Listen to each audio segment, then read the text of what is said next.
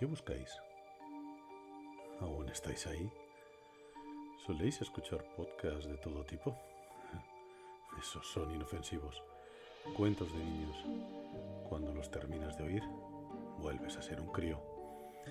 Entren libremente por su propia voluntad y dejen parte de la felicidad que traen.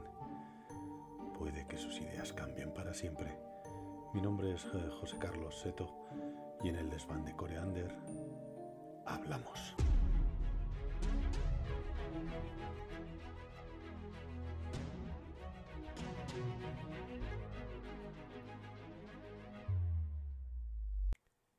Vivimos tiempos convulsos. Una pandemia azota nuestras vidas, obligándonos a permanecer en nuestras casas. El desasosiego, el miedo y la desesperación hacen que cada vez más busquemos héroes. La búsqueda de un salvador, una persona, un evento, un colectivo, es un atisbo de esperanza. Todos los días salimos a homenajear a estos héroes. Ahora aplaudimos. En otra época mirábamos al cielo. En el programa de hoy queremos mirar al cielo. Buscamos la bala, el avión. Buscamos a Superman.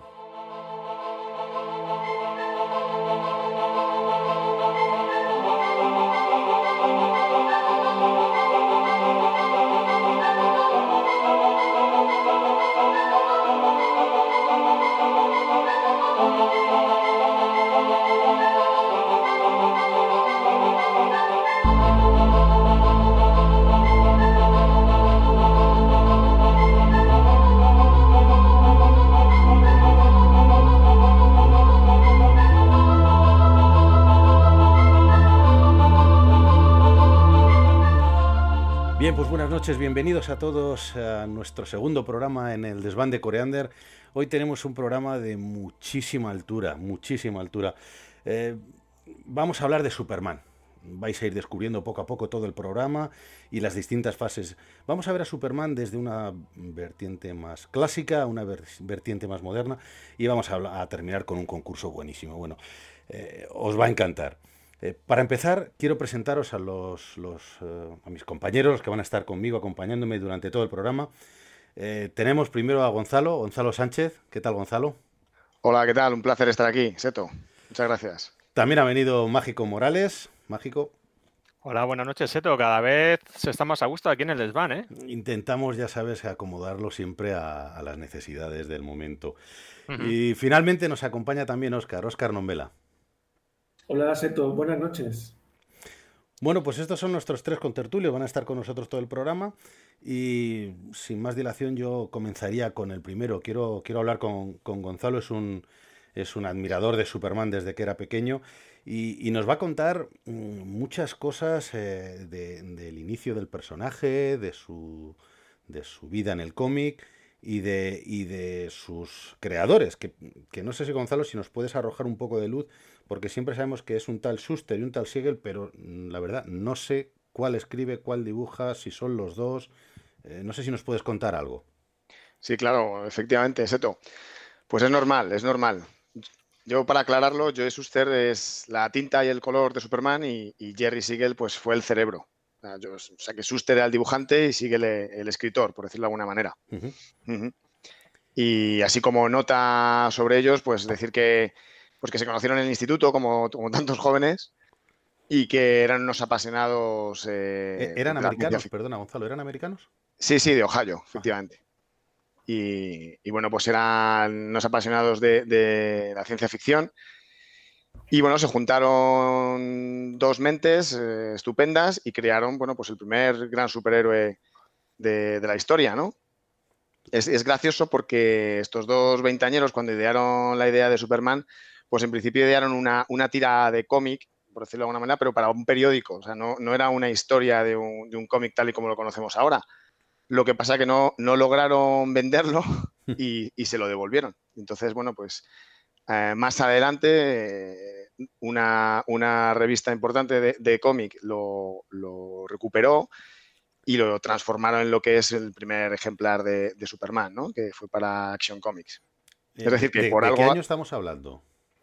Pues la publicación fue en 1938.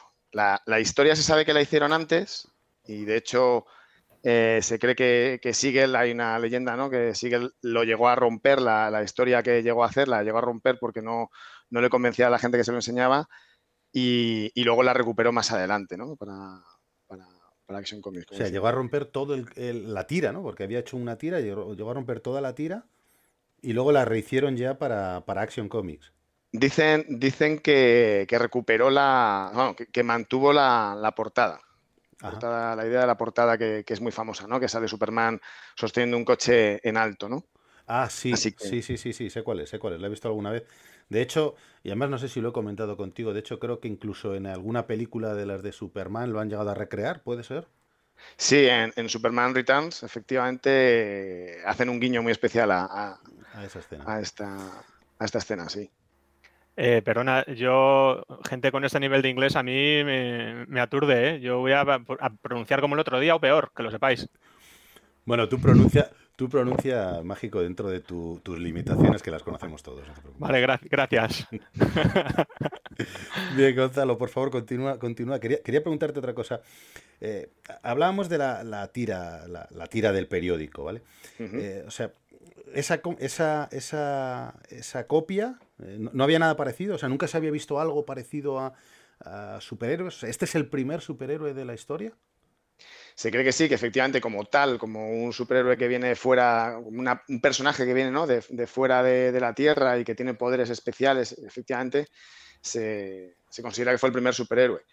De hecho, bueno, no existen copias sobre estas viñetas del periódico, ¿no? Entonces, bueno, se, se habla de lo que podría ser. Sí se sabe que estas viñetas forman parte de las páginas del cómic más adelante, es decir, pues que la primera como he dicho, la portada pues sigue siendo la misma, pero la segunda página, o sea, la segunda imagen de la tira cómica pues es la tercera página del cómic y así se va correspondiendo, ¿no? Entonces, más o menos se cree lo que eran. De hecho, el, primero, así como nota, pues es el, cohete de Superman escapando del planeta Krypton, ¿no? Mientras está, aún está explotando. Eh, la segunda viñeta, que no existen copias, o sea que se, es imaginativo lo que pensamos sobre ello, ¿no? Pero consideramos que es una viñeta que muestra el descubrimiento de el cohete en la Tierra y un Superman bebé siendo trasladado a un orfanato. Esto, luego... A un orfanato, fíjate, jamás... Eh, yo creo que no lo había oído nunca, que su hermana había ido a un orfanato. Sí, efectivamente, estos son algunos cambios que luego, bueno, pues el personaje, como todos los personajes, eh, siempre pues van evolucionando, ¿no? Y Superman es una gran historia, pues que, fíjate, desde 1938 hasta ahora, pues ha evolucionado muchísimo, ¿no? Es un poco también la, magia y lo, bonito de este personaje. El traje igual, imagino que habrá evolucionado una barbaridad. No sé si era el traje inicial el que, el que conocemos hoy en día. No, no, para nada, para nada. es cierto que siempre ha llevado capa, ¿no? Para darle una majestuosidad al vuelo, aunque también hay que decir que al principio no volaba, así que... ¿No volaba? Eh, no, no, no, no. Superman al principio no volaba. saltaba muy alto, pero no volaba.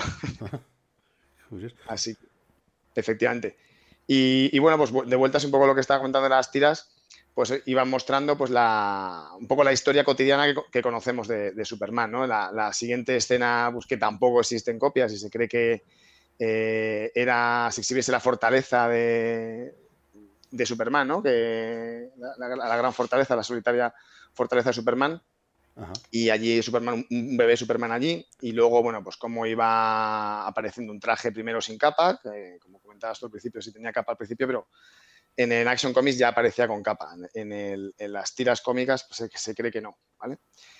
Y, al final flotando Superman sobre, sobre una ciudad.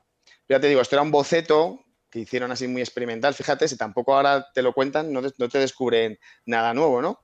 Pero en aquel momento, pues imagínate, en en la era de la posdepresión, de pronto ver un, personaje que era capaz de elevarse sobre todos los demás y que era prácticamente invulnerable y que venía de otro planeta y que, bueno, pues era algo muy, además, Además, en esa época no creo que hubiese eh, Netflix ni nada parecido, o sea, había pocos medios de difusión. Eh, imagino que periódicos y estas tiras eran de los pocos entretenimientos que tendrían los, los chiquillos de, de hoy en día, aparte de tirarse piedras, claro. Efectivamente, efectivamente. De hecho, eh, bueno, había ciertas eh, publicaciones, ¿no? Como decimos, de ciencia ficción, estaba Detective Comics y, había muchos que eran muy famosos, pero siempre eran, pues como decimos, detectives o héroes fuertes, etcétera, pero no, no existía la figura del superhéroe, ¿no? del superhombre que, que, se habla, ¿no? Efectivamente. Vale, y, te quería preguntar, Gonzalo, eh, estas, estas viñetas, imagino que las vendían, ¿las vendían mm, a un precio muy desorbitado o estaban al alcance de cualquiera? No, no, era, estaba relativamente al alcance de cualquiera, costaban, se, se unos 10 céntimos, ¿vale? Y, pero claro, ahora hay que saber que algunos números unos que se puedan conservar han llegado a cifras millonarias. De, hecho, en la última gran subasta de, un número uno de Action Comics llegó a, algo más de 3 millones de dólares en 2014. ¿Y hay muchos? ¿Hay muchos en circulación? Mm, no, identificadas se creen que hay algo menos de 100 copias pero solo unas cinco de ellas eh, que tienen el certificado de conservación de gran calidad, eh, que podrían llegar a, estas cifras. ¿no? Que yo sepa, hay tres. ha, habido tres grandes subastas. Eh, la mayor, como digo, fue la última de 3,2 millones de dólares, pero antigua, en el año 2000 y poco, no recuerdo la fecha, llegó a 2 millones de dólares también y antiguamente también a una cifra muy elevada imagínate, es hora de, ir sacando los cómics del baúl. Desde, luego, desde luego, voy a, echar un ojo a los tres o cuatro que tengo yo por aquí. Eh, me gustaría también que me, me puedes eh, explicar un poco o contar en qué momento se mezcla la historia real con la leyenda de los cómics, el héroe. No sé si podrías comentarme algo. Bueno, pues aquí hay, como bien dices, hay, dos historias, ¿no? Una está eh, el, cómic del superhéroe por, un lado y luego está el personaje de Superman como tal. el, cómic, como hemos dicho, nace en 1938 oficialmente, que es una historia corta dentro de un cómic, como decimos, que se llama eh, Action Comics, pero... Y había más historias, o sea, no solo donde estaba Superman, era el único superhéroe, eso sí, pero luego tuvo tal éxito que efectivamente a partir del siguiente año tuvo su propio, su propio cómic y salió el número uno de Superman con su colección propia y tal, que revela el origen del increíble hombre del mañana, que es como lo llamaban antiguamente. El increíble del mañana, yo pensaba que era el, hombre de acero, fíjate. Sí, sí, pues el hombre del mañana, efectivamente. ¿Y comienza directamente el, número uno con la historia de Superman o ya, ya, es Superman adulto con el traje y todo? Comienza con la historia de Superman, sí, cómo consigue los, el origen. El origen de Superman. Efectivamente. Y aquí es ya pues, donde se mezcla la historia del cómic el héroe. Y bueno, pues como hemos comentado, hay muchos datos, muchos detalles ¿no? del cómic que, han mutado, cambiado o evolucionado, como me gusta mejor decir a mí. Y, otros siguen inalterables. por ejemplo, el, lugar de nacimiento de Superman siempre ha sido Krypton, que es un mundo tecnológicamente más avanzado que la Tierra, muy parecido a la Tierra, eso sí, pero que está al borde de la extinción. De la extinción y justo es eh, la historia comienza ¿no? cuando nuestro héroe nace al borde de, esta extinción. Así que ahí existe la figura del padre de Superman, que es un científico ¿no? que, es capaz de predecir esta destrucción. sí, efectivamente. Y, pero que bueno, por mucho que lo intenta, no puede revertir esa situación y, evitar el gran desastre que, amenaza a Krypton. ¿no? Entonces toma la decisión de Jorel, que se llama el padre de Superman, de, lanzar a su hijo al, espacio, hacia la Tierra, para poder salvarle de, esta, destrucción. Y así es como explota el planeta y Superman, o Kal-El, que es como se llama de verdad, pues llega a la Tierra y, bueno, pues ahora en nuestros días, pues da, da con dos perfectos padres, ¿no? Que no tienen hijos y que lo reciben con sus brazos abiertos, ¿no? Que es Marta y Jonathan Kent, que lo adoptan y lo crían bajo el nombre de, Clark Kent, efectivamente. De Clark Kent, que era el nombre de soltera de la madre, ¿no? Creo que no tengo entendido. Y entonces, en los primeros cómics, me ha llamado mucho la atención que en los primeros cómics fuera un orfanato, ¿no? Van a un orfanato y de ahí sale Superman. Efectivamente, sí, sí, es un, es un detalle bastante impactante cuando, cuando se comenta así. ¿Y, de hecho, cómo va evolucionando en el tiempo? Ya Superman, ya cambios significativos. Cuéntame qué cambios desde ese primer Superman que sale, esas primeras tiras, los cambios más significativos que ha habido, aparte del del orfanato, por ejemplo. Pues para mí el más significativo, evidentemente, es que no volaba. O sea, que siempre hemos visto a Superman y lo hemos relacionado como, un personaje que, su gran poder es, volar y alzarse sobre todos los demás, pues en las primeras historias vemos que solo saltaba muy alto, podía saltar edificios enteros, rascacielos, ¿no? Pero no, no podía llegar a volar. Y, yo siempre he relacionado un poco esta, este cambio pues por, la dificultad técnica que, que, entrañaba en aquella época, pues poder mostrar cómo volaba Superman, ¿no? O sea, ¿crees que e, ellos eh, lo hicieron así con vistas a hacer una futura serie de serial de televisión, como llegaron a hacer o algo así? No, no, no, no. De hecho, empezaron con historias en la radio también y luego ya cuando saltó a la televisión, pues como hemos dicho, el personaje va evolucionando a medida que va entrando en etapas diferentes, ¿no? que para mí es lo bonito. Entonces cuando entra en televisión, que es un poco lo más eh, impactante siempre de Superman, pues no, al principio, pues por las dificultades que tenía no, no lo podían hacer que volase o no le podían eh, aumentar sus poderes de alguna manera significativa, pues porque no, no podían llegar a, realizarlo, ¿no? De hecho, Superman va adquiriendo más poderes a lo largo que va, a lo largo de su, de su, de su vida, ¿no? O sea, ahora actualmente, pues, tiene rayos X, tiene eh, poderes de fuerza, velocidad, inteligencia, etcétera, casi sin límites, tiene, en algunas versiones tiene incluso hasta telepatía, ¿no? Pero bueno, eso yo creo que forma parte de, pues, del espectáculo, del mundo de los cómics y, para mí pues siempre he pensado que la evolución pues, de este personaje es algo maravilloso que, pues, que puede hacer disfrutar de la versión de 1978, por ejemplo, eh, o de la versión de Man of Steel, que son versiones diferentes, pero tienen, eh, el mismo concepto y es un, ser pues, poderoso, perfecto, que a su vez es increíblemente vulnerable, pero que por su humanidad sigue...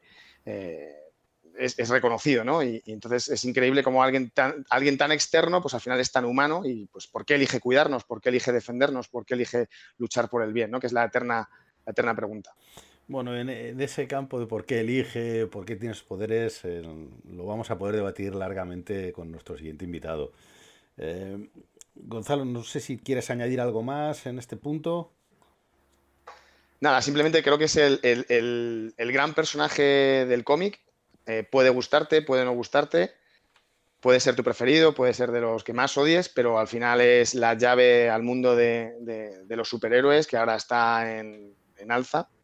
Sí, sí, ahora, ahora es una es una, una moneda segura para todas las, compañías cinematográficas, desde luego.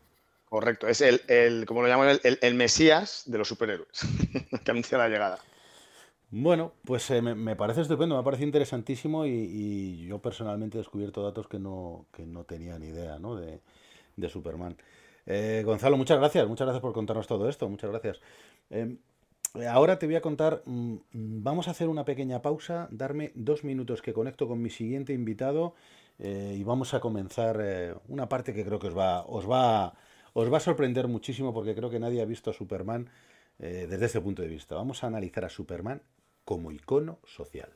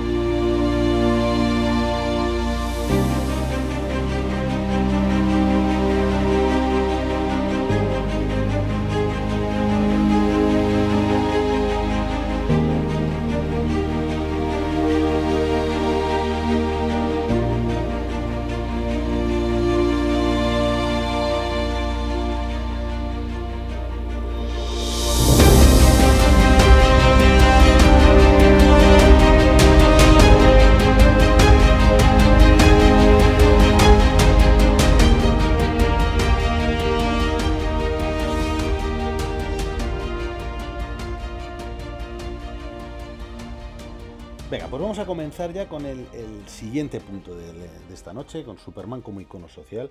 Yo os digo que os va a sorprender. Y para este punto me he traído un especialista mm, que conoce esto y que ha analizado esto a, pies juntillas. Eh, Nombela, buenas noches. Buenas noches, Eto. Buenas noches, pues nada, pues no quiero, no quiero eh, molestarte ni, ni intervenir más de la cuenta me gustaría que directamente te lanzaras a contarnos qué es esto de Superman con icono social, porque siempre hemos visto a Superman como un superhéroe, como un muñequito, un cómic, algo inocente. Cuéntanos. Pues un poco eh, por conectar con, el primer desván, eh, Mágico y tú manteníais una conversación sobre Bohemian Rhapsody en el que tratabais un poco el concepto de entretenimiento dentro del cine. Y creo que en el caso de las películas de Superman, pues mm, ayuda mucho a darse cuenta de la potencia que puede alcanzar el cine como una forma de, control social. Entonces, antes de, intentar buscar un poco cuáles son las fuentes de, la creación del personaje, al menos hablo del personaje sobre todo cinematográfico, pues para ver un poco cuáles han sido eh, sus fuentes, sí que querría primero hablar de, de, una función que tiene el, cine, como decía anteriormente, como, como un elemento de control social. Yo no sé, seguramente que a lo mejor tú tienes el dato de cuántos espectadores pudieron ver Superman 1, la, la película de 78, o cuánta gente vio el, Como dato, como espectadores no, porque eh, dentro del tema cinematográfico no se mide el número de espectadores, sino recaudación. Eh, lo que sí te puedo decir es que en Superman del 78 se invirtieron 55 millones y se recaudaron 330 millones. Eso es una, era una auténtica burrada para, para la época. Hablamos del año en el que salieron, eh, por ejemplo, La Guerra de las Galaxias, Star Wars, Una Nueva Esperanza, fue el pelotazo del momento y había recaudado 775. Y la siguiente era Gris, ¿vale? Que, la de John Travolta, la película de John Travolta y Olivia Newton-John, que había recaudado 394. O sea, hablamos de Superman 330. Está, mm, por ejemplo, El Cazador, que se llevó, fue la gran ganadora de los Oscars al, año siguiente. El Cazador se llevó, oh, eran 48 millones. O sea, imagínate la diferencia entre Superman con el resto. Por eso digo que a partir, por ejemplo, de este dato de la recaudación, pues nos podemos hacer idea de la cantidad de espectadores y a la cantidad de gente que le pueda llegar. Entonces, además de ser un, instrumento de, creación de poderío económico, pues también es una, herramienta que hay que eh, utilizar para, bueno, pues para intentar ver qué tipos de ideologías nos pueden estar ocultas detrás de, este tipo de películas también. Quiero decir que, que no es solamente un superhéroe eh, para entretener al público, sino que a través del análisis del icono podemos intentar ver cuál es la idea que también nos puede transmitir la película. Desde luego es muy interesante lo que dices del control de masas, porque yo hace tiempo acabo de recordar que oí y eh, vi una noticia en la cual eh, el ejército de los Estados Unidos había invertido dinero en, había donado y había invertido dinero en Hollywood para que se hicieran ciertas películas relacionadas con el ejército para ensalzar la, la labor del ejército en, en, sitios donde estaba trabajando, donde estaban desplegados, como era Afganistán, Kuwait, Irak. Eh, efectivamente tiene un, bueno, ya, conocemos todos las películas americanas bélicas, son extremadamente eh, partidistas, ¿no? Al, hilo de lo que me estás contando. Por ejemplo, en Superman 1, eh, ahora cuando analicemos un poco estas fuentes de Superman como icono, pues eh, Superman 1, por ejemplo, a mi modo de ver, eh, la ideología que hay de trasfondo es eh, cómo el ciudadano normal debe despreocuparse en absoluto en las democracias occidentales y que siempre habrá elementos por encima de él que mantengan la seguridad del propio sistema, de tal manera que el ciudadano solamente tenga que preocuparse, bueno, pues de, de consumir desaforadamente en la mayoría de los casos. Por ejemplo, en Superman 2 no sé si recordáis que hay un momento en el que pues, el general Zod con sus dos secuaces eh, entran en la Casa de la Blanca, entonces, bueno, pues irrumpen en el escenario de mayor poder efectivo en la Tierra, como es donde vive el presidente de los Estados Unidos, y destruye la, cúpula de, la Casa Blanca. Mm, cuando se retoma otra vez el, orden y son derrotados estos eh, tres kryptonianos, pues aparece Superman con la cúpula y con la bandera de los Estados Unidos encima, otra. De tal manera que el ciudadano no debe preocuparse porque ya está Superman para, bueno, pues para garantizar su propia seguridad y la seguridad del sistema. De, hecho, eh, hay, una, hay un serial de radio que, circula por ahí en la, cabecera, en la cual eh, se puede oír que lo que dice es es una bala, un avión, es Superman y, lo que quiere es luchar para defender el estilo de vida americano. O sea, ya te, ya te está diciendo lo que va a defender el, ideal de Superman. Como decía Mágico Morales, en inglés es The American Way. The American Way, The American Way, correcto. He preferido no decir nada. me, parece bien, me parece bien, pero soy seguro que American Way lo habías dicho bien. Bueno. esta función que te comento, Seto, del cine, está muy vinculada con la, relación que mantiene el, cine con la literatura, porque al final el cine en su momento de surgir, pues es heredero de los elementos narrativos de la propia literatura. Evidentemente, pues a través de una nueva metodología, eh, eh, tecnología, introduce una serie de innovaciones, como puede ser la, la imagen, como puede ser luego posteriormente el sonido. Entonces, para entrar un poco en, esa, ese análisis de, Superman como icono, pues si te parece vamos a hablar un poco también de la vinculación que tiene eh, el cine con la literatura. Ahí vamos a hablar del, icono.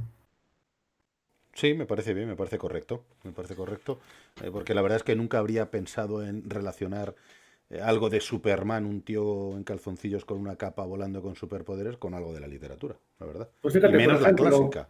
Por ejemplo, em, bueno, la, literatura cuando surge en el, mundo griego, pues pensamos en, dos obras clásicas, en, Homero, en la Ilíada y en la Odisea. Bueno, la Ilíada y la Odisea, al igual que esto que estamos comentando ahora del cine como un control social, pues la Ilíada y la Odisea formaban dentro del mundo griego pues un elemento común que unía a distintas ciudades-estado. Pues que tienen en común Esparta con Atenas, que son dos ciudades-estado completamente distintas. Bueno, pues entre otras, la trabazón común que le va a dar la literatura. Bueno, en este caso el, cine va a heredar también un poco esta función.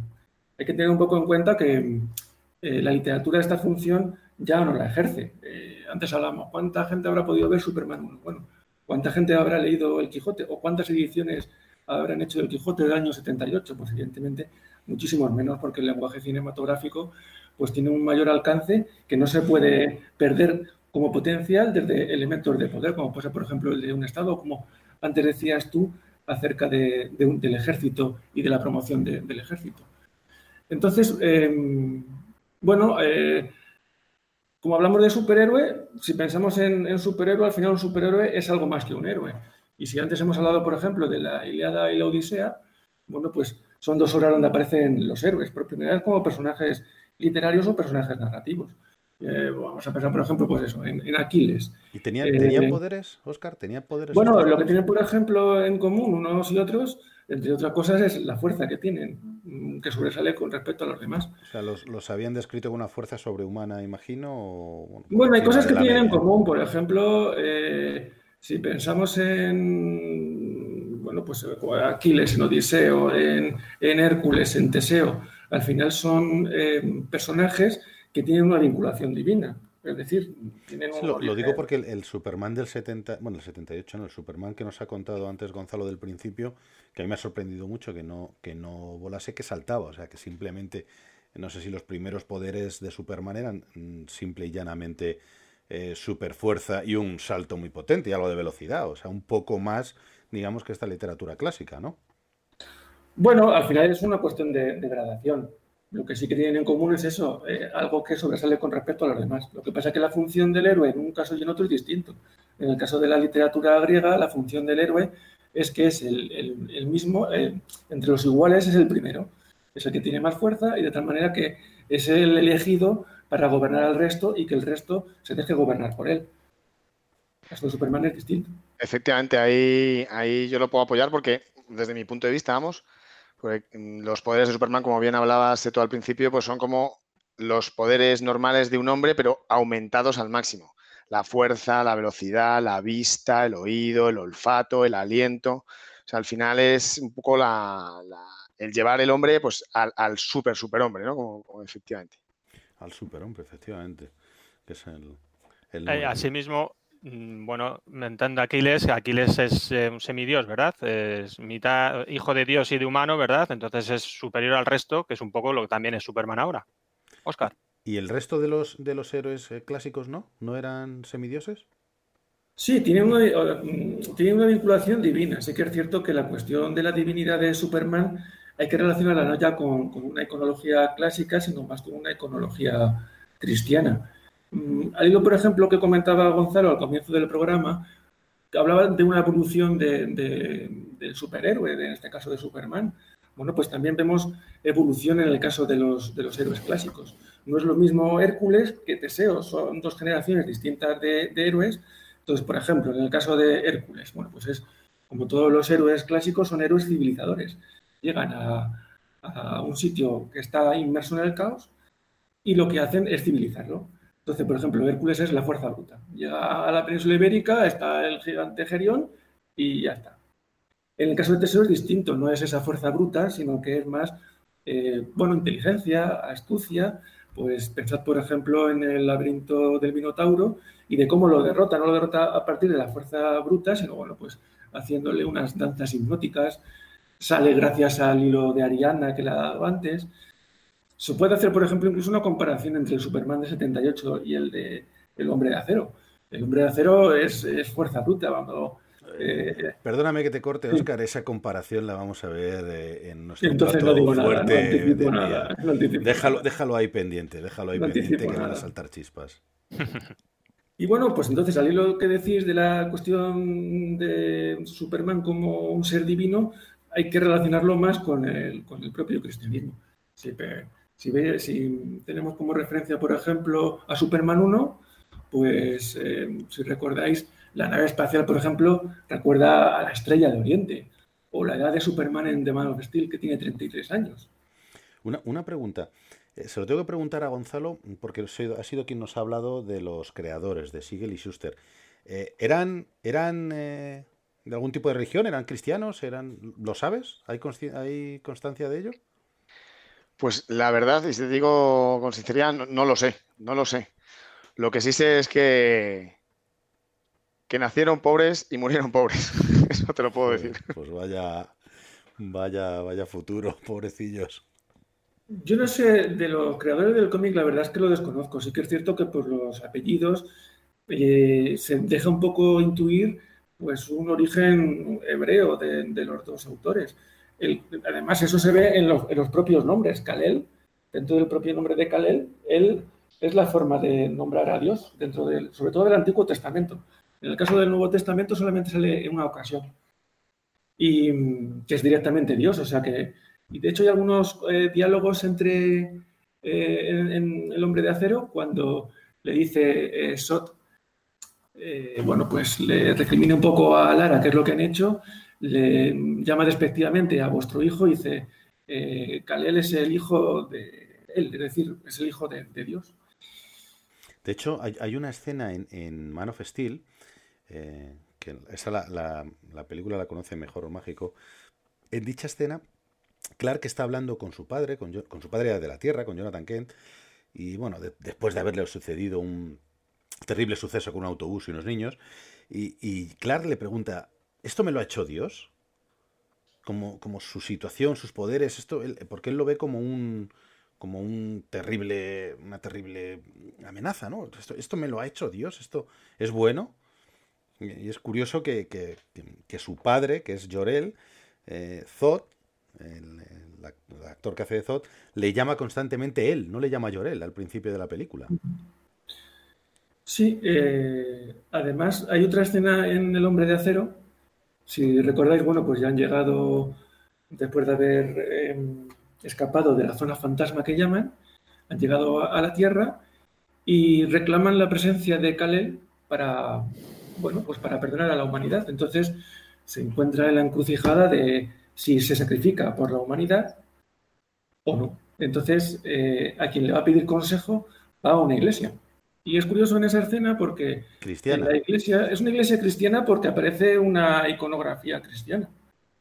Pero la verdad que desde, desde el punto de vista de la confesión cristiana no queda muy bien parado porque el sacerdote pues parece un poco que a verla venir, no sabe muy bien qué contestar.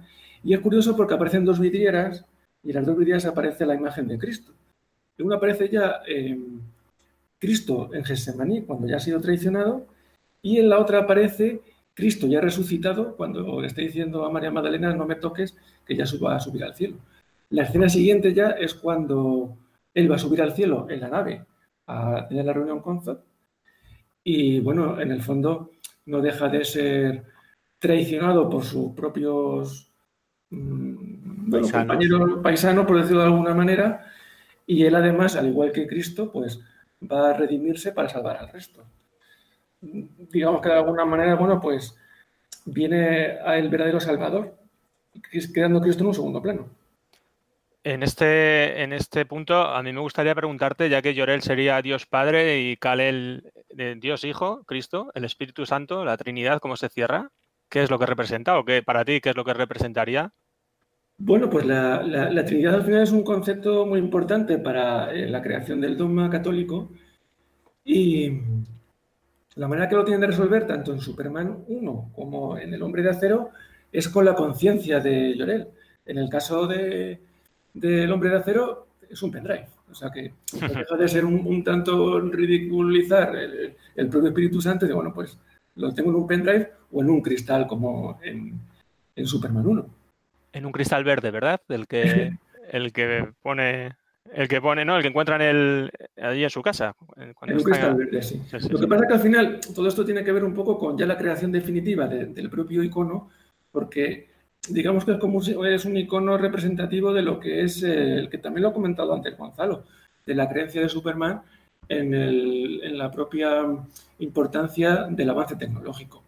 Entonces, eh, digamos que a lo mejor no hay una negación de un dios o de una religión monoteísta, habría un dios, y a través de la tecnología, por ejemplo, Llorel consigue que su hijo sea un, dios en la Tierra. Bueno, lo que le hace Dios es precisamente esa, tecnología, porque lo ha comentado antes Gonzalo. Bueno, yo, yo tengo ahí que decir también, ¿eh? porque en los primeros eh, o sea, el poder de, de, Superman se lo da también el sol. Siempre se ha dicho que es el sol.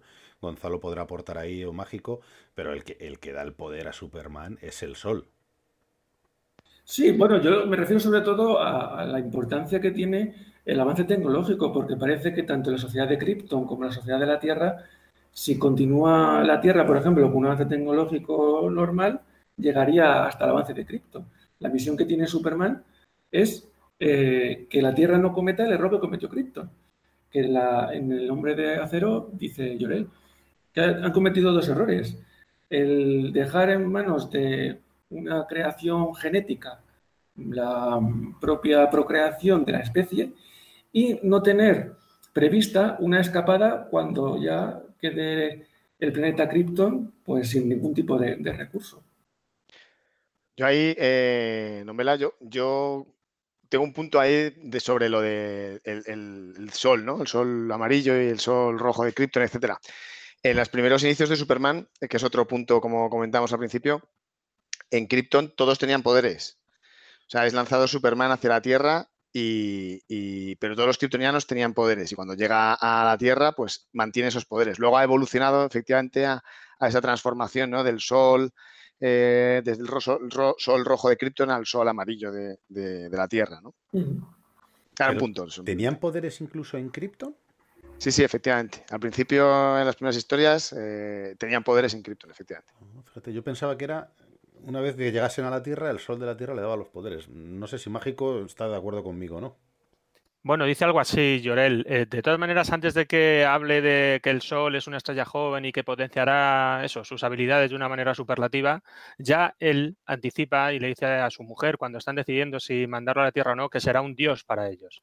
O sea, que sí que hay un trasfondo ahí de mensaje de deidad, Superman como una deidad. Y bueno, ya conectarlo con la Santísima Trinidad y con Jesucristo, pues vamos, eh, me parece un, vamos, increíble, ¿no? Sí, yo ahí sí lo veo claro, yo sí lo veo claro, la verdad. ¿eh? Yo, o sea, yo, sí que es cierto que lo, se, conecta bastante bien, como nos ha explicado Oscar.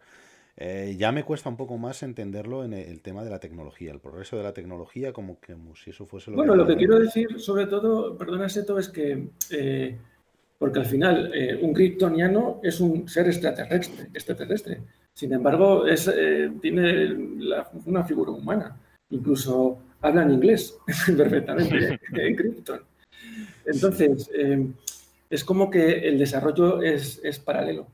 Y que viene un poco, porque si, si os dais cuenta, por ejemplo, uno de los problemas es los expuestos de avanzada. Hablo del hombre de acero, de cómo no han tenido esa política o no han mantenido esa política y en el momento en el que ya los recursos naturales de Krypton se han ido al garete, pues nada, todos van allá a, la ruina. Bueno, yo, por ejemplo, podría conectar esto con la carrera espacial. Mm, el ansia de ir a Marte, el ansia de buscar sitios que sean habitables de la Tierra como una huida hacia adelante con respecto al mundo que tenemos, que parece que es lo que le, le pasó a Krypton. Muy bien, pues la verdad es que es súper interesante, verdad, todo lo que nos cuentas. Jamás se me habría ocurrido eh, pensar o ver a, Superman desde ese, desde ese prisma, la verdad. Oscar, eh, encantado de tenerte, la verdad. Quédate con nosotros porque ahora, ahora vamos a, pasar a la, siguiente sección del programa de esta noche, eh, que os aseguro que os va a encantar. Va a ser eh, un debate a cara de perro a muerte para saber eh, qué película es la mejor de la historia hasta el momento. Eh, vamos a sacar dos, las dos únicas películas que pueden combatir en este apartado, que son Superman The Movie 1978, Superman Man of Steel. Darme cinco segundos, echamos un trago de agua, nos aclaramos la garganta y empezamos en la guerra.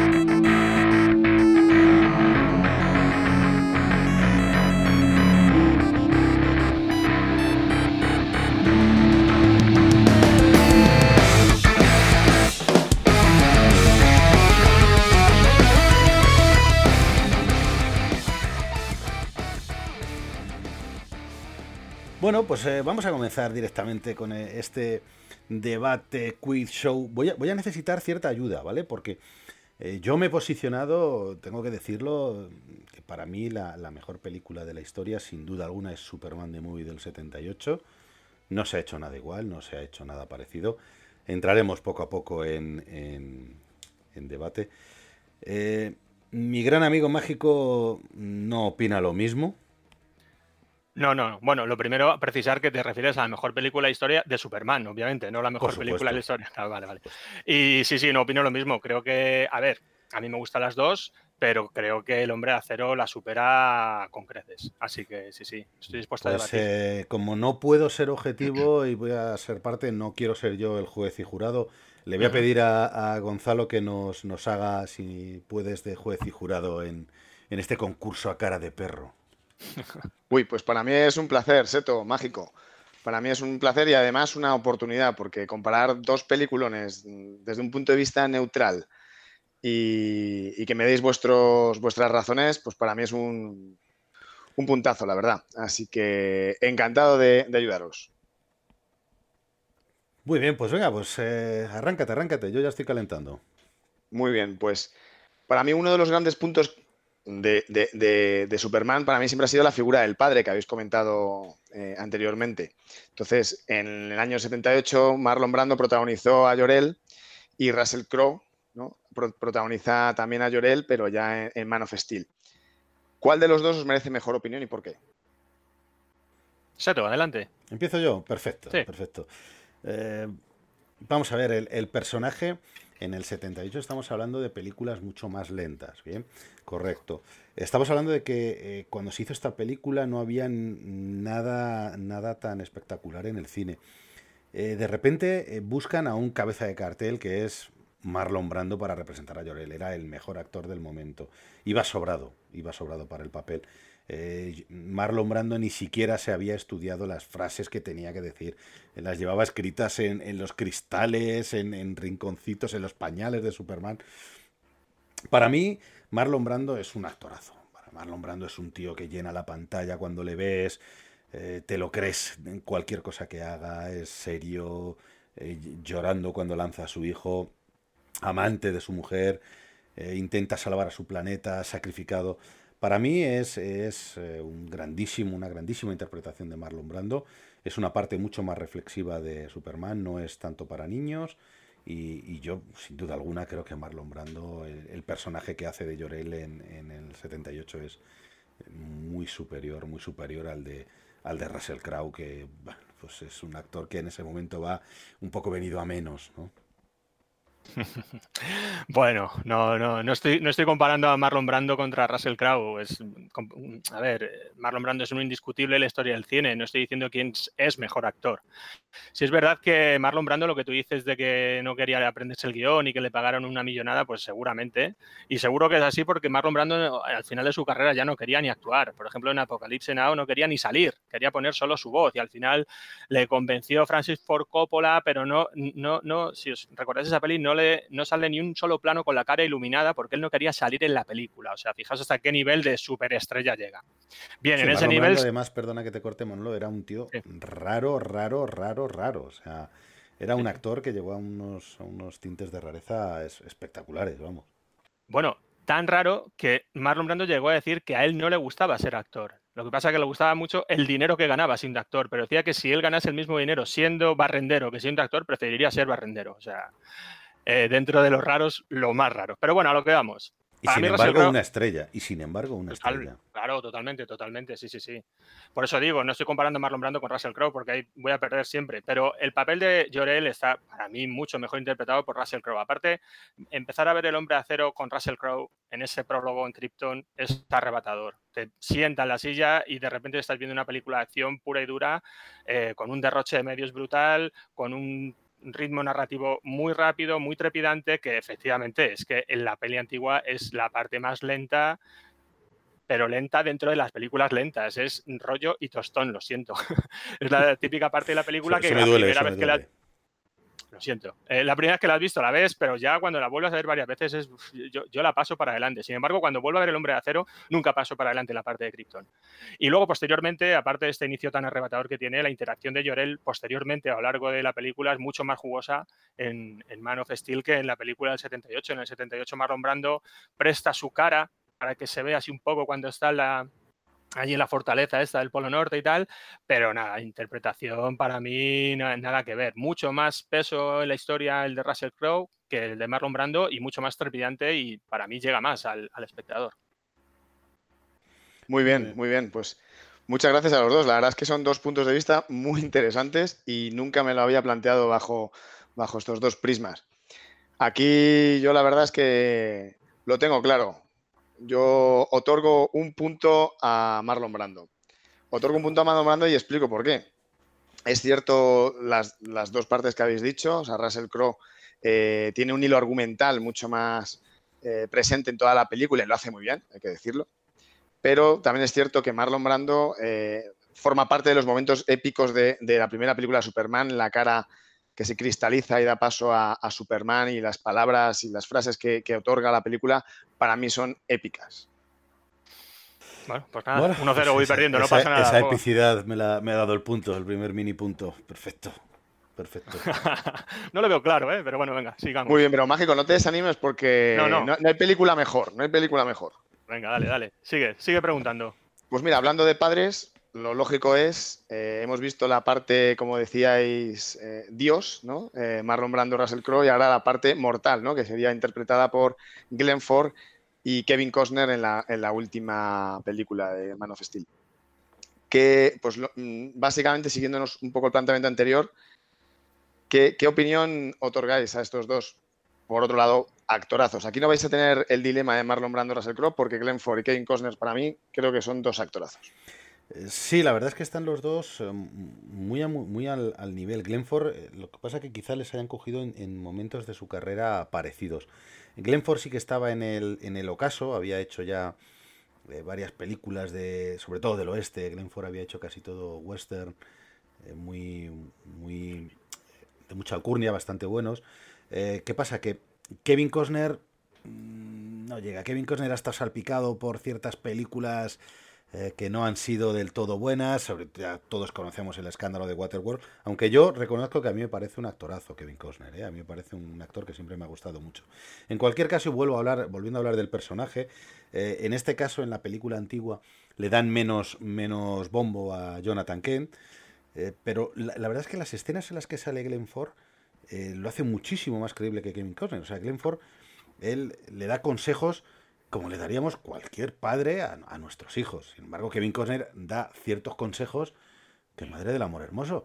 O sea, cuando Superman, como hemos dicho antes, que eh, va y rescata un autobús con niños dentro, le dice, mejor no tienes que haber hecho eso, hijo. Y, Clark, entre sollozos, Clark con 13 años, 15 años, dice, ¿y, qué hago, papá? Y, pues los dejo, los dejo morir. Y Jonathan Kent le coge y le suelta, quizá, ¿cómo que quizá? Maldita sea, que es Superman, que tiene su hijo con superpoderes. A mí me parece fatal. Luego hablamos de la muerte de Kevin Costner en Man of Steel, por el amor de Dios. O sea, yo soy un amante de los animales, pero por ir a salvar un perro dejarte morir. Eh, hombre, sin embargo vemos a Glenn Ford que está con su hijo echando una carrera leche, le ha dado un infarto. Joder, nos puede pasar a cualquiera. Ya, tiene cierta edad, tu hijo es Superman, se pega una carrera y te da un infarto. A mí personalmente, eh, Glenn Ford me parece un actorazo, me parece uno de los mejores actores. Quizá está en su ocaso, pero, pero creo que entre los dos, mm, Kevin Costner lo hizo muy bien, pero no, no llegó a, a, ver, yo no llego a ver a, a Jonathan Kent con la cara de, de Kevin Costner. Me quedo con Glenn Ford, desde luego, sin duda alguna. Pues a mí me pasa justo lo contrario. De hecho, el peso de Kevin Costner en la película es brutal. Me pasa un poco como con Llorel. Eh, la escena que tú dices de la muerte es uno de los momentazos de la película. Sin duda, cómo el padre es capaz de sacrificarse hasta la última consecuencia por proteger a su hijo y por el bien de la humanidad, teniendo un padre como el que ha tenido en Krypton y un padre como el que ha tenido en la Tierra. Decía antes Gonzalo, ¿por qué elige defendernos? Hombre, con unos padres como esos, como para salir torcido el chaval. y, sin embargo, no, no, estoy de acuerdo. El peso es mucho más importante el de Kevin Costner que el de Genford y aparte Kevin Costner, que también estaba en el ocaso, ha conseguido mm, resituarse, digamos. Yo creo que la película de Superman, ya llegaremos a Christopher Reeve, pero ha sabido jugar una base importante que es dividir el peso eh, del protagonista en otros secundarios. Por ejemplo, Llorel, por ejemplo, el padre, por ejemplo, Luis Lane, que luego veremos, y yo creo que es mucho más eh, bueno, importante para empezar el papel de Kevin Costner y llega mucho más. Cada vez que sale Kevin Costner en la película, la película gana enteros. El papel de Glenn Ford es meramente testimonial. Muy bien, muy bien. Ambas opiniones muy válidas, la verdad. Hay que decir que dentro del universo de los personajes de Superman, eh, el padre de la Tierra, ¿no? Eh, Jonathan Kent, eh, juega un papel pues, estelar en su, en su educación y, en cómo dirigir, obviamente, todos estos poderes dentro de la Tierra. Yo aquí decir que Glenn Ford para mí es el padre entrañable, que podría ser de una versión de los años 70, efectivamente, y Kevin Costner es eh, el padrazo más actual, ¿no? Una evolución, por decirlo. Padrazo me refiero a, fuerte, fantástico, carismático, etc. Yo aquí mi punto va para, va, para mágico. ¿eh? Bien, Contaba con él, contaba con él. Contaba con ir 2-0 ya, la verdad, pero bueno, venga, vamos ahí, empate a uno. Pues muy bien. Vamos a pues siguiendo la, estela de estos cuatro actorazos, yo me iría a, a, la, banda sonora que, es sin duda el, ADN de, estas películas, ¿no? todo el mundo va a reconocer una banda sonora de, Superman, da igual cual sea la, la, película que, veamos, porque todas más o menos siguen un poco la, misma estela, a mi opinión, y es icónica, ¿no? En cualquier, en cualquier caso. ¿Qué, opinión os merece aquí las producciones de John Williams y de Hans Zimmer, de la última película? Bueno, pues empiezo yo si queréis, porque como esta es una batalla prácticamente perdida, el tema de Superman de John Williams ya vale casi por toda la película. Yo he de decir que efectivamente John Williams es incomparable, aunque eh, se parecen tanto los temas de John Williams, ¿verdad? Muchas veces no sabes si es el de Indiana, si es el de T, si es el de Superman. Correcto. Eso te lo tengo que conceder. Entonces, bueno, pues sí, el tema de Superman es el tema de Superman. A ver, es incomparable, pero hombre, entre Star Wars, ET, Indiana Jones, Superman, ah, hay poca variedad. Y Hans Zimmer tenía un papelón. Con lo que han hecho para El Hombre Acero es contratar a un grandísimo compositor. Hans Zimmer ha hecho bandas sonoras de El Rey León, de Interstellar, de Gladiator, bueno, un súper compositor. Y creo que una de las grandes bazas del Hombre de Acero es que eh, no echemos de menos en ningún momento el tema de Superman. Es decir, terminas de ver la película del Hombre de Acero, no ha sonado el tema de John Williams en ningún momento y no lo has echado de menos. Así que bueno, eh, creo que Hans Zimmer es un gran, gran acierto en la última producción de Superman. Bueno, Hans Zimmer es un, es un grandísimo compositor, no, no, te lo voy a, no te lo voy a poner en duda. Eh, a mí Hans Zimmer siempre me ha parecido un gran, un gran compositor, pero eh, debo decir, mágico, que en este punto no tienes nada que, que, hacer. ¿Vale? No tienes nada que hacer y te voy a decir por qué. Porque eh, estamos, está luchando contra John Williams. O sea, está luchando contra John Williams. Eh, quizás sea John Williams el mejor compositor de música cinematográfica de la historia. John Williams, eh, te puedo, podemos empezar a enumerar todos los las películas en las que ha dado ha dado su música y, te puedo asegurar que, que, es absolutamente impresionante La Guerra de las Galaxias, Indiana Jones, eh, Parque Jurásico, bueno, eh, Harry Potter, no, no pararíamos, ¿no? No pararíamos. El, de hecho, cuando, cuando todo el mundo piensa en Superman, lo primero que se le viene a la cabeza es el, tema que hizo John Williams. Eh, cuando quieres pensar en el tema de, de, de ¿cómo se llamaba? Hans Zimmer. Sí. Pues efectivamente, piensas, piensas en él y dices, mm, no lo recuerdo. Si te lo ponen, sí, ah, sí, es cierto. Y hizo una un, gran, un gran trabajo, pero desde luego nada que ver con, John Williams. John Williams eh, dejó su sello, o sea, desde luego no hay nada mejor y fruto de ello es que estuvo nominado al Oscar. No, llevó, no llegó a llevárselo, pero, pero las tres nominaciones que tuvo aparte del Oscar, la película ganó un Oscar efectos visuales y tres nominaciones. Las tres nominaciones fueron música, sonido y banda sonora original. Sin duda alguna, John Williams es, eh, tiene la victoria.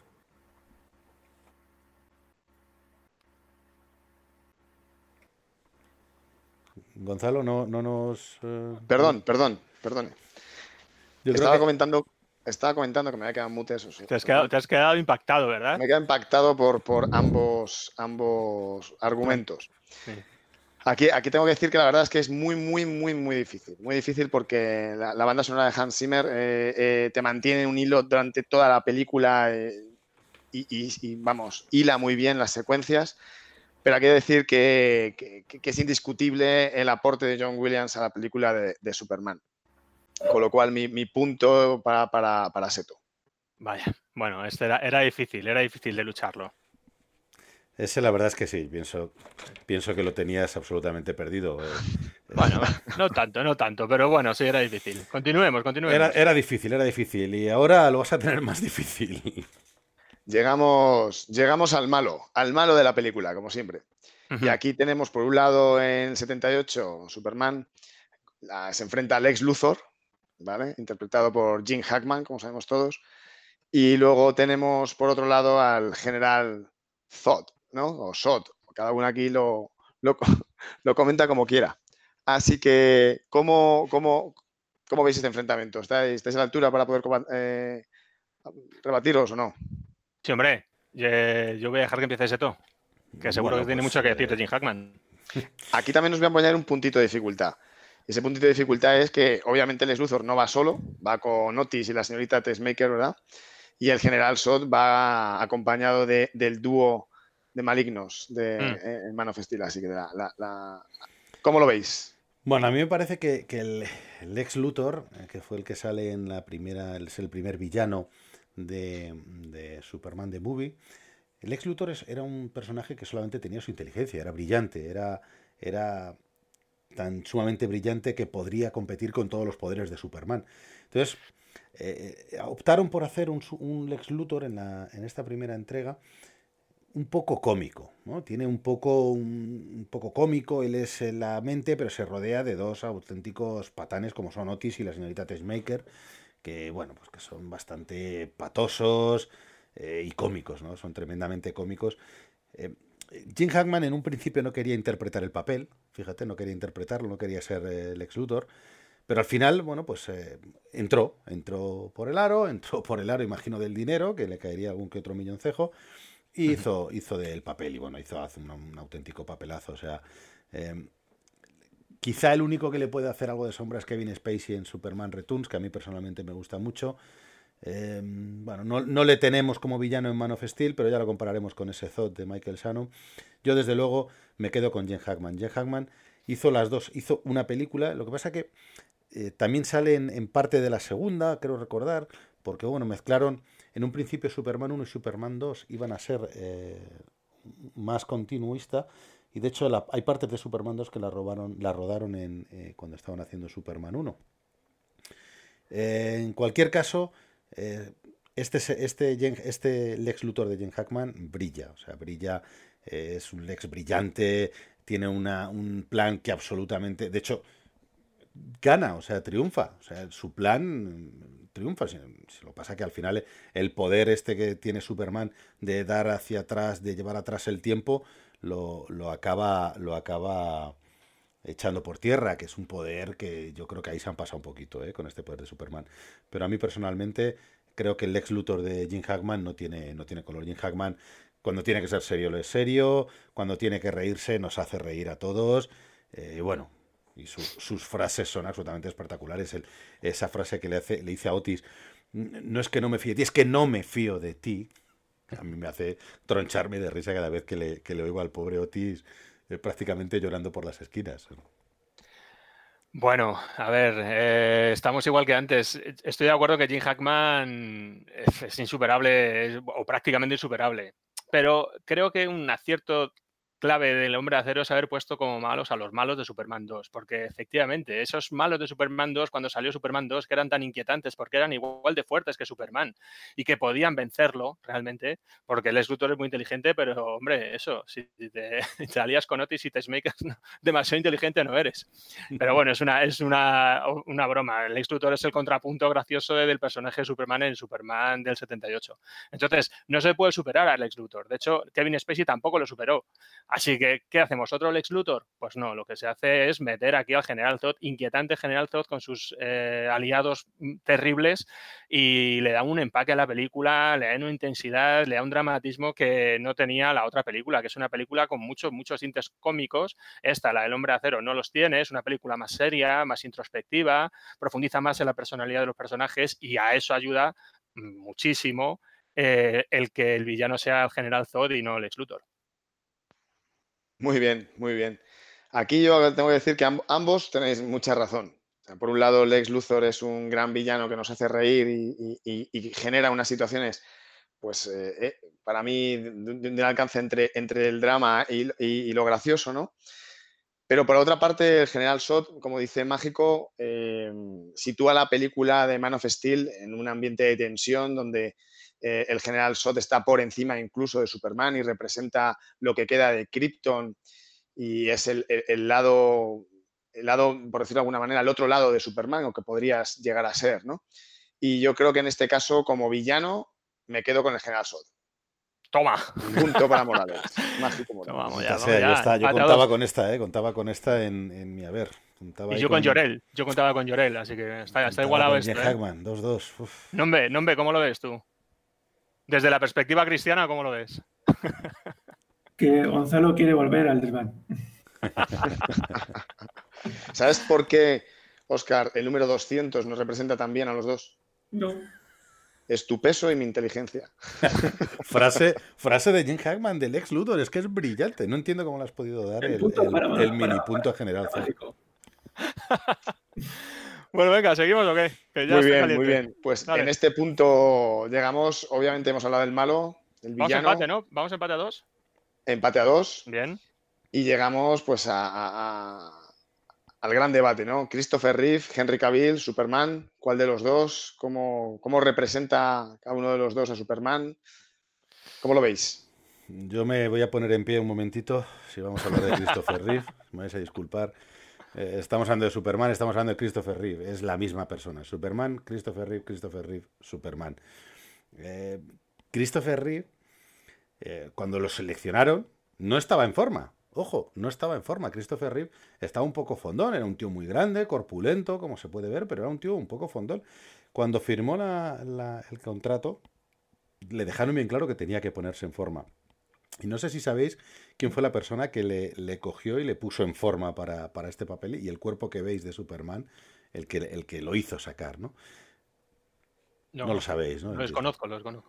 No, no, no. Pues fue David Prowse, que fue el actor que hizo de Darth Vader en Star Wars. Hombre, por supuesto. David Prowse fue el que hizo que Christopher Reeve eh, tuviese el cuerpo, ¿no? Fue, se lo llevó a entrenar, estuvo entrenando con él hasta que lo consiguió. Eh, Christopher Reeve, de hecho, bueno, las primeras películas le ponen con, cables, ¿no? A volar. Le van poniendo con cables. Ese, esa sacada de mano que hace hacia un lado, girando, cerrando los puños, con una suavidad, una elegancia a la hora de volar. De hecho, intentaron en Superman 2... Eh, eh, dime, Oscar, ¿me tenías que decir algo? Que en las últimas películas ya era sin cables directamente. bueno, Puede ser, en las últimas ya quizá, quizá fuese sin cables. Eh, en Era un Superman Bluetooth, ya. En estas primeras, eh, desde luego utilizaron cables que luego borraban y bueno, los camuflaban. Eh, en la 2, con los, los el general Zod de la 2 y sus dos secuaces que intentaron, que también volaban. O sea, si ves el vuelo de ambos, es absolutamente patético el vuelo de los tres. Sin embargo, cuando vuela Christopher Reeve es absolutamente alucinante. Cómo gira hacia un lado, cómo gira hacia otro, la forma de posarse, de bajar. Baja con unas cuerdas. O sea, cualquiera de nosotros bajaríamos dando golpes con la cabeza. Y él baja posándose suavemente con los brazos, las piernas. Es increíble. O sea, la forma de volar que tenía eh, Christopher Reeve eh, fue absolutamente espectacular. Nadie lo, vamos, creo que fue un grandísimo acierto. Ya te digo que hoy en día no creo que hubiese un solo actor, y mucho menos Henry Cavill, que sin, sin CGI, sin CGI, que volase igual que volaba, eh, que volaba Christopher Reeve. Y es más, aparte Christopher Reeve te puedo decir que, él eh, fue el que le dio a Clark Kent ese toque. Eh, o sea, la lo mejor que pudo hacer Christopher Reeve, desde luego, ya no es solo interpretar a Superman, sino interpretar a Clark Kent. O sea, él, él le da ese, ese toque de estúpido, de torpón, de tontuelo, asustadizo, cobardica, que es Clark Kent, pero que a todos nos encanta. Cualquiera eh, que está viendo la, película está diciendo, qué gracioso Clark Kent, qué bien lo hace, porque claro, tú en el fondo sabes que Clark Kent es Superman. O sea, él cuando para la bala en la primera película que le dispara el, ratero y la coge y le llega Lois y le dice, Clark, ¿estás bien? Me he desmayado. ¿Cómo que te has desmayado, alma de Dios? Entonces, es absolutamente increíble. La, la, la, actuación que hace de Clark Kent es absolutamente alucinante. De hecho, eh, fíjate, os voy a contar otro dato. El primer, el primer Superman que salió en, las, en, los seriales que nos ha estado contando Gonzalo, en 1951, era George Reeves, que interpretó los primeros Supermanes. El primer Superman, el primer Superman que salía con el traje puesto. Eh, este Superman, luego a posteriores, se ha hecho una. Bueno, eh, se suicidó, o cuentan que se suicidó, y la prensa americana, el titular de los periódicos era Superman ha muerto, porque llegaron a identificar a George Reeves con, con Superman. Eh, creo que la única persona que ha hecho olvidar, desde luego, que George Reeves era Superman es Christopher Reeve, que ahora Christopher Reeve es Superman. De hecho, cuando volvió, cuando falleció el actor, volvieron a, aparecer estos titulares de Superman ha, muerto, ¿no? Creo que no, no hay nada, nadie que pueda igualarle. Henry Cavill, por muy buen actor que sea, que yo tengo mis dudas, no, no llega a Christopher Reeve. Lo siento, mágico. Bien, eh, no tengo nada que decir en este punto. punto va, Gonzalo. bueno, pues aquí es fácil. Por la derecha, por la izquierda, por arriba y por abajo. Totalmente, totalmente. ¿Me apunto dos puntos entonces o uno solo? Ah, es que tenía aquí unos cuantos argumentos, pero nada, es que no, no, hay color. Vamos con el siguiente si quieres. Hombre, Henry Cavill lo bueno que tiene, lo que mola es que es más de ahora, es un Superman más moderno, muy grandote, muy así, pero tiene muy hercúleo, una figura muy cuadrada, pero es que Christopher Reeve tenía la gracia de parecer un tío normal, fuerte, grande, normal. Quizás teníamos que intentar el debate. Teníamos que intentar el debate. Sí, sí, sí, nada. No, no, hay debate, no hay debate. Christopher Reeve es Superman y Superman es Christopher Reeve. Pasemos al siguiente. Venga. Muy bien, muy bien. Pues aquí llegamos al lado romántico ¿no? de, estas películas, de, la mano de Lois Lane. Por un lado con Margot Kidder y, en el, en el último última versión por Amy Adams, que es un personaje muy, muy importante dentro de Superman, obviamente, porque es la conexión que tiene con, pues con el lado humano de, la Tierra y de su vida. ¿Y cómo, cómo, veis vosotros el personaje de Lois Lane a través de estas dos actores, actrices? Voy a empezar yo, eh, si me permite, Seto, que antes no he, hecho, no podido decir nada de Christopher Reeve, pues ahora empiezo yo con Luis.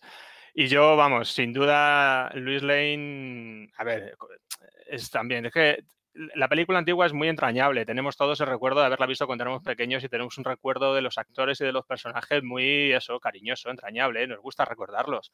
Ahora, si ves ahora la película del 78, Luis Lane está, para empezar, es una periodista que tiene faltas de ortografía y que no sabe redactar una noticia. Y la nueva Luis Lane ha conseguido no parecer una desequilibrada mental, porque la antigua, madre mía, es bastante, es bastante inquietante, es bastante inquietante. Aparte, cada una retrata a una mujer moderna de su época. La primera, una mujer trabajadora, activa, exigente, independiente, con mucha personalidad, muy valiente, etcétera. Sí, pero también tiene un contrapunto ya demasiado infantil, de película demasiado, demasiado infantil. La nueva Luis Lane es una también mujer fuerte, independiente, que se enfrenta a los peligros que sean y también es clave en el desarrollo de la trama. lo decía antes que ya que Superman, el personaje de Superman, los propios eh, creadores de la película sabían que iba a ser, iba a estar por debajo de Christopher Reeve, lo que han hecho ha sido repartir un poquito el protagonismo entre los secundarios. Y uno de ellos es Luis Lane, otro era Jorel y otro era John Kent. Entonces, Luis Lane, para mí, la Luis Lane moderna, la que va al Ártico, la que se mete dentro de la nave, la que descubre todo el tinglado, la que es la llave para ayudar a Superman a salvar a la Tierra, me convence más que, la antigua, que Margot Kidder. Bueno, pues no estoy de acuerdo, no estoy de acuerdo en absoluto. Eh, has, tildado a Lois Lane, a Margot Kidder, como, como una mujer que no estaba en absoluto en su tiempo. Mm, me parece no, que no. O sea, no está en sus cabales, digo. En sus cabales, perdón. Eh, ¿tiene, ¿Tiene falta de ortografía? Bien, correcto. ¿Por qué? Porque ella lo que cuenta es la historia. No, no ha tenido estudios, ella se ha hecho a sí misma. Y bueno, pues eh, eh, ah. tiene, tiene una, a mí tiene una cosa que me encanta de esta Lois Lane de Margot. A mí me encanta cómo trata a Super, a Clark. O sea, me encanta el desdén que tiene, me encanta la diferencia que hace ella. Cuando está hablando con Clark, eh, que ni le mira los ojos y cuando habla con Superman que está totalmente eh, anonadada. O sea, a mí creo que hace, hace consigue que el espectador eh, entre en, ese... o sea, sabemos lo que ella está sintiendo en todo momento. Estamos viendo como cuando mira a Superman ella está absolutamente asombrada y cuando mira a Clark al igual que nosotros cuando estamos viendo a Superman, y cuando mira a Clark está, es que ni le mira, o sea, prácticamente pasa de él, lo ningunea, le abre la botella, se la mueve además cuando está en el despacho de Perry se le mueve la botella. No es capaz de abrirla. No es capaz de abrirla y ella le mueve la botella y le da dos golpecitos con la mesa y el otro la abre y, le mira como diciendo, pero bueno, o sea, eh, creo, que, creo que Margot... Dale punto. no, no, perdona, perdona. Eso es mérito de Clark, no de, no de Luis Lane. Esa escena sí, pero, pero por ejemplo, a mí lo que me gusta es eso, ya te digo, la, cómo ella es capaz de, poder mirar a, Superman y verse asombrada y ningunear a Clark Kent siendo la misma actriz. El grito que hace, ese grito que tiene suyo es absolutamente espectacular. A mí, Margot Kidder me, enamoró sin ser. Y sin embargo, Amy Adams, hay una parte que no me gusta y es que, y es que conoce que Clark Kent es Superman desde prácticamente el principio. O sea, empieza ya a buscarlo y a mí me gusta, me gusta el olfatillo clásico, el tufillo que tiene, el que ella esté todo el rato sospechando de Clark Kent. Mm, será Superman, le mira, no le mira, en la 2 le quita las gafas, se las pone, está detrás de él. Eso es, da un juego que no, que a Amy Adams se lo han cortado, le han dado demasiado papel dramático a, a Amy. Claro, son películas distintas. De todas maneras, con Margot Kidder recuerda también Superman 4, ¿eh? Es que, ojo, ojo. Y con Christopher Reeve, Superman 4. Ojo, cuidado, cuidado. Pero Superman 4 creo que la, están. Ahora mismo había una discusión en la RAE para quitarla. Eliminarla. nos iban a flashear a todos y nos la Bueno, yo ahí tengo que decir que si la quitáis a mi hijo pequeño, le dais una, mayor decepción del mundo porque es su película favorita. Superman 4. Superman 4, sí, sí. el hombre nuclear. También tengo que decir que mi hijo tiene 4 años. bueno. Bueno, yo creo, que lo, yo creo que lo superaría, ¿eh? creo que lo superaría. Bueno, Gonzalo, ¿qué, te parece? Pues aquí, contra todo pronóstico, probablemente en vuestras apuestas, se lo voy a dar a Amy Adams. Toma. Se lo voy a dar por una razón muy, muy sencilla.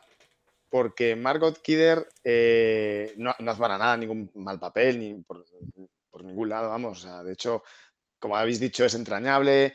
Eh, yo nací en el mismo año que esta película y lo recuerdo pues como, parte de, mi infancia y, me encanta. Pero para mí Amy Adams le da un, nuevo carácter a, Lois Lane, mejor dicho, recupera un carácter de Lois Lane, de una mujer atrevida eh, y que acierta, ejecutiva, eh, que no necesita a Superman en su vida realmente para resolver nada. Y para mí lo encarna mejor Amy Adams, fíjate. Totalmente de acuerdo, totalmente de acuerdo. Hablas, como, los, los, Ángeles, Gonzalo. Acepto, tengo que decir una cosa. Acepto darle ese punto. Un punto negativo para mí de Margot Kidder, que la tengo cariño, ¿eh? es que criticó mucho a Amy Adams cuando salió la película. Ah, ah sí. Y a mí eso, fíjate, no me gustó, porque, porque creo que siempre hay que apoyar, ¿no? Pero bueno, eso es aparte. Bueno, pues empate a tres. Muy bien. No consideraba que íbamos a llegar con un empate, ¿eh? sinceramente. Así Yo que... pensaba poco, la verdad es que no, no, no, me imaginaba que esto iba a acabar tan. Yo pensaba que iba a ir ganando yo 6-0. Pero bueno, el Seto se defiende como gato panza arriba. Creo ¿eh? que no, creo que no, creo que no, no, vas a poder.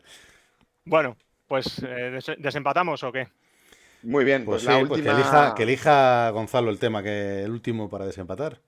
Pues la última, la última cuestión eh, sin duda la película, el impacto de la película, ¿no? su trascendencia, qué, ha cambiado, qué no ha cambiado. Para vosotros, ¿qué es, ¿cuál es de las dos películas la que ha marcado un cambio de rumbo en algún sentido o un nuevo comienzo o ha redireccionado la saga de alguna manera? Venga, pues dame, dame, el punto y, terminamos el programa. Venga, anda. Eh, trata de defenderlo, trata de defenderlo. ¿Qué te, voy a decir? Eh, Superman. O sea, estamos hablando de que hoy, el año pasado vimos Los Vengadores Endgame porque salió Superman, porque Superman tenemos esta película. Eh, estamos hablando de una película, como he dicho antes, 330 millones de recaudación, un dineral que hizo en su día. Mm, fue una revolución, los efectos especiales estaban anticuadísimos. De repente llega Superman, porque antiguamente las, los seriales y las películas hacían el, efecto de volar de Superman era con un, dibujo. Él saltaba desde un trampolín y hacía un dibujo como que salía volando. Y aquí vuela. Christopher Reeve, aquel que te ha aplastado, Christopher Reeve vuela. Superman vuela. Entonces, el, el por fin poder ver a, a, una película de superhéroes contada desde el principio, con sus pausas, sus momentos de acción. Sobre todo ver a Superman, eh, a mí me gustó ver a Superman con raterillos, ver a Superman con, con, cosas mundanas, con un tío que está robando y ahí está Superman, un tío que está trepando por un edificio para robar y llega Superman y le salva, cosas mundanas, no verle eh, con Superman luchando contra el dios de los dioses, de, bueno, que Parece que siempre que pensamos en Superman tenemos que pensar en un villano a la altura de sus poderes y no tiene por qué. Creo que en, la primera Lex Luthor le pone en un grandísimo aprieto a, Superman, eh, colgándole esa cadena de kriptonita que si no fuese por la señorita Tessmaker, ahí estaba todavía Superman, el bueno de Christopher Reeve bajo el agua. A mí personalmente creo que el impacto de la película del 78 marcó un antes y un después. Cierto es que luego se diluyó ese impacto con las, las tres películas siguientes que hicieron, que costaron mucho, mucho sacarlas. Eh, Superman 2 todavía no, porque tenía una buena taquilla la 1, pero la 3 y la 4 eh, fueron películas que no tenían que haber salido, fueron proyectos que iban ambulando de manos en manos, de un productor a otro, eh, hasta que al final salieron a trancas y barrancas, incluso con el propio Christopher Reeve haciendo labores de producción y de dirección, incluso de medio guionista. Entonces, esas las borro porque además hicieron que no saliese ninguna otra película hasta ya Superman Returns, que, que, bueno, hicieron una especie de secuela con aquello del hijo, que bueno, que también es mejor borrar de nuestras mentes. Y bueno, hicieron la medio película decente que han hecho esta de Man of Steel, que es medio decente, tampoco vamos a, a tirar muchos cohetes, pero, pero como impacto de la película de trascendencia con de ella misma, eh, creo que Superman de, de Movie tiene, tiene todas las de ganar en este punto. Bueno, mira, tengo un dato objetivo aquí apuntado que es minuto 48. Hasta el minuto 48 no sale Clark Kent en la película del 78. Son 48 minutos realmente difíciles de ver y de soportar. 48 minutos de una película, que tienes que verlos y, esforzarte para verlos y no, y no adelantar con el mando. Superman, el hombre de acero, como dice Gonzalo, ha supuesto un nuevo comienzo, ha redireccionado la saga. Eh, es una película mejor hecha, está mejor contada, tiene saltos temporales, la otra es lineal, tiene partes aburridas, tiene una estructura narrativa más básica. También es verdad que los espectadores de hace 40 años eran, pues eso, unos espectadores más inocentes, digamos, que los que somos ahora, no por nada, sino por la evolución del cine y de, y de los mensajes. Además, El Hombre de Acero ha tenido el gran, gran eh, mérito de hacernos olvidar Superman Returns y el, director ha jugado sus bazas muy bien para hacer una peliculón, un peliculón. La primera escena que sale Superman volando es antológico, antológica. Toda la historia de Superman niño y adolescente es brutal, es mucho mejor que la película antigua con ese actor que hacía de Clark Kent con una nariz de plástico y esa peluca, Dios mío, por favor. Sí, porque dijeron que lo querían, lo querían, eh, querían que se pareciese a Christopher Reeve y pusieron, le pusieron esa prótesis. Pero no solo eso, sino que eh, las escenas en las que hablaba este chico adolescente fueron dobladas por el propio Christopher Reeve. Y no se lo dijeron al, chico. Cuando el chico fue al cine a verse y se vio que no era su voz, por lo visto, eh, montó en cólera y fue a quejarse, pero bueno, ya no tenía nada, nada que decir, claro. Pues nada, mira, un punto más a mi favor. Así que, bueno, yo creo que yo creo, ah, no os dicho. Yo, creo que El Hombre de Acero como película es mucho mejor que la película antigua. Lo que pasa es que, claro, la otra es anterior en el tiempo. Yo creo que si no hubiera salido aquella, hubieran hecho otra, pero bueno, esa es la que tenemos como referencia. A mí me gusta a ver, me gusta Superman, pero después de ver esta, creo que la supera, la supera. Yo, de hecho, de las películas de acción últimas de superhéroes, por ir concluyendo, que no soy demasiado seguidor, por ejemplo, de las películas de Marvel, eh, o no me gustan demasiado, me gustan más estas y sobre todo me gustaron, empezaron a gustarme las de DC a partir de ver El Hombre de Acero que me, dejó impactado.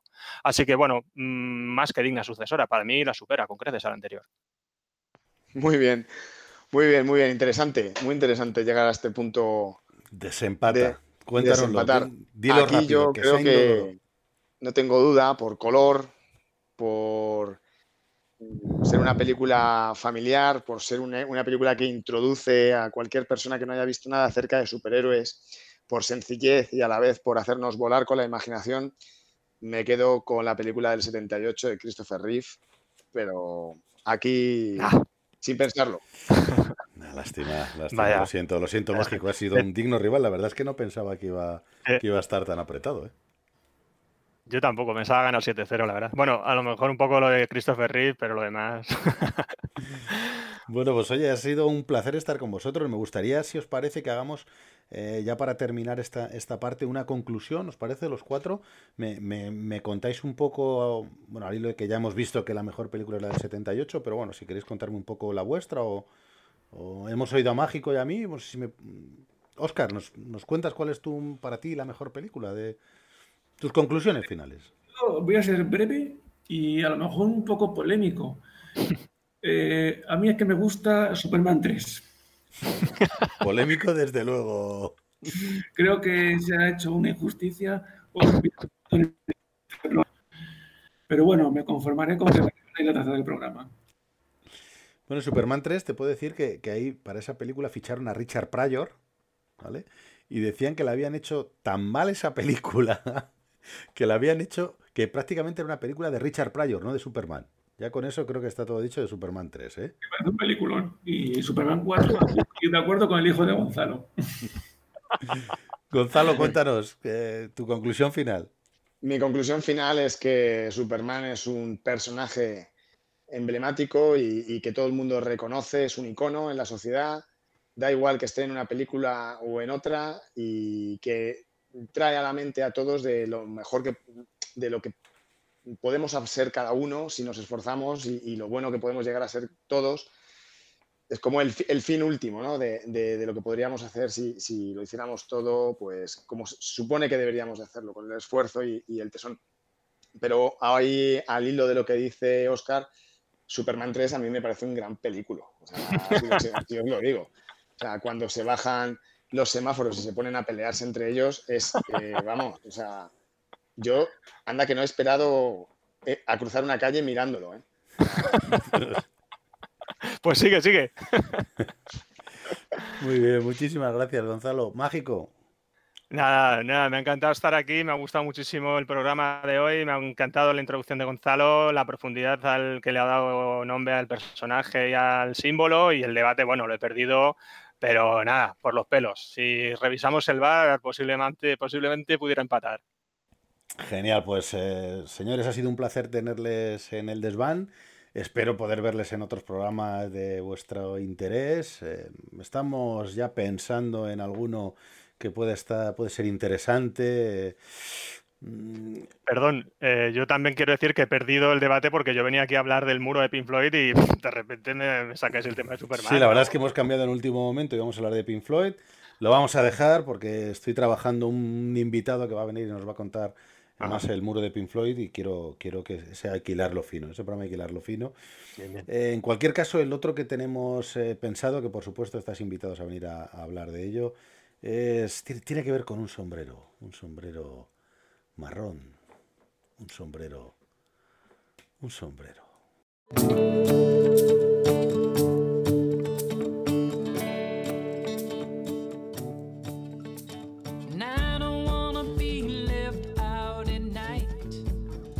Buenas noches, buenas noches chicos. Buenas noches. Buenas noches, muchas gracias, Eto, Mágico, Oscar. Un placer. Buenas noches.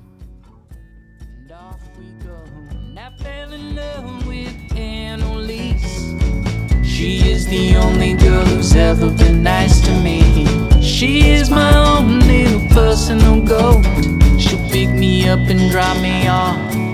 Ride me no. Bien, pues nada más. Muchas gracias por estar escuchando. Toda la música del programa ha sido de Creative Commons, interpretada por eh, Comicu, Scott Holmes, Alpha Brutal, Derek Legg y Memory Music. Gracias por estar ahí.